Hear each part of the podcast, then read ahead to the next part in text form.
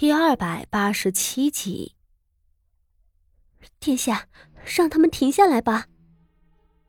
有一位女官焦急的扯住了太子妃的袖子。当然，在喧天的锣鼓声中，她的声音根本就传不出去。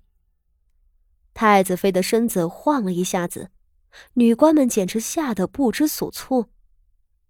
然而，太子妃并未倒下去，他撑着身子，两片嘴唇紧紧的抿着。随后，他挣扎着道：“不行，我不能被人看出端倪。这里是冯家。是了，这是冯家。如今知道她有孕的只有誉王那边，如果冯家也知道了。”会发生什么呢？总之不会有好事。但是这样下去又不成。好在，敲鼓的人在敲了一盏茶的时候，终于停下来了。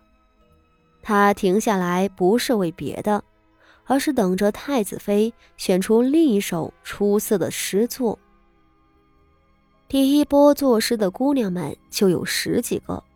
这里头总有那么两三个额外出色的，难道此后没选出一个好的，就都要这样敲锣打鼓一番，最后再来评魁首？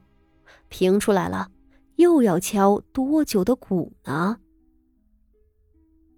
太子妃捏着手里的纸，迟迟说不出话来，她的脸色并不好看，呼吸很是急促，很显然。方才那一番震天的锣鼓声，敲得他一颗心都咚咚的跳，肚子里似乎也抽痛起来。他咬了咬牙，正准备继续念下去，身侧的傅锦仪适时上来笑道：“太子妃殿下，不知这斗诗若是得了魁首，可有什么彩头呢？”彩头。这两个字都是大家感兴趣的。斗诗，这是闺中女孩子们百无聊赖的玩意儿之一，宫里的贵人们更是对此热衷。通常来说，这斗诗都应有彩头，而今日是太子妃殿下做先生，彩头一定不会薄了。姑娘们都用期盼的神色看着太子妃。只见太子妃笑着抬了抬手，便有五六个女官各自捧了一个楠木匣子上来。几人将匣子打开了，里头摆着牡丹、月季、玫瑰、金菊等雕纹各不相同的金簪。宫里的金簪做工精巧，上头镶嵌的宝石和珍珠更是价值连城。这几只雕花的簪子。更是贵重的很。众人瞧着都露出赞叹的神色，高大小姐几人更是满面泛红。傅锦仪也瞧了，却道：“这彩头虽然贵重，却毫无新意。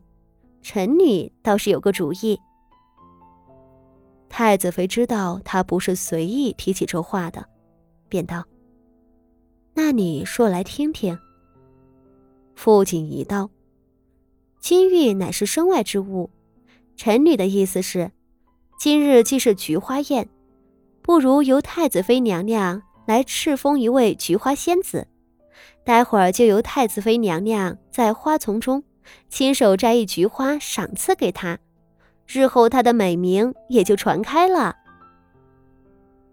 这个主意一出，下头人倒是都叫好起来。原来以太子妃的身份是能够颁下旨意的。若是太子妃颁了一个菊花仙子的名头给谁，那她岂不是成了京城上了号的才女？这名声可就响亮了。在场的贵女们都是出身名门，金玉首饰这样的东西是看惯了的，只是这才女的美名可是稀罕物。大家自然纷纷赞同，太子妃也点了头。傅锦仪继续道：“既然要敕封，还请太子妃殿下移驾花丛中，亲手摘下菊花吧。到了这个时候，太子妃才明白傅锦仪打的什么主意。不得不说，这个主意还真是恰到好处。太子妃一刻都不想耽搁了，她很快笑着赞扬了傅锦仪的心思巧，随后领着女官们移驾菊花花圃，接下来去念诗的众人，很轻巧地交给了站在不远处的梅公主。太子妃去得很快，梅公主的脸色显然不大好。太子妃就这么躲进了花圃里，他不顾身份的一头扎进了潮湿的花丛里，一臂赏玩，一臂挑选合意的花朵，瞧上去似乎对赏花这事儿很是热衷。身后再次响起的锣鼓声，因为距离远。已经不怎么吵了。花圃里种着密密麻麻的菊花，当然还有牡丹和水仙一类。这是一个既开阔却又难以施展什么动作的地方。太子妃站在这里，没有人胆敢偷袭刺杀她，因为四周连墙都没有，也没有人能够轻易近身谋害她。因为身边生长着半人多高的各色花卉，想要靠近是要费一番功夫的。太子妃为了挑选合意的菊花，显然很是费心。傅锦仪亲自服侍着太子妃一同前去，菊花花粉的气息令他的鼻子都有点痒痒。太子妃转过身和他道：“多谢你。”傅锦仪笑道：“臣女服侍殿下是应该的。说到底是我连累了你，他们为了谋害我，还特意将你套进去。”太子妃第一次对傅锦仪说出这样真诚的话。太子妃殿下言重了，我如何是被连累的呢？傅锦仪无奈道。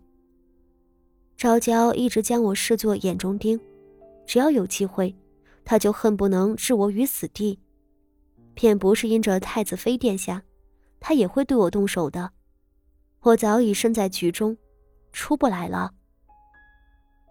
傅锦仪并不会怪太子妃，这倒也是。那么些名门贵女，梅公主单单挑中了你。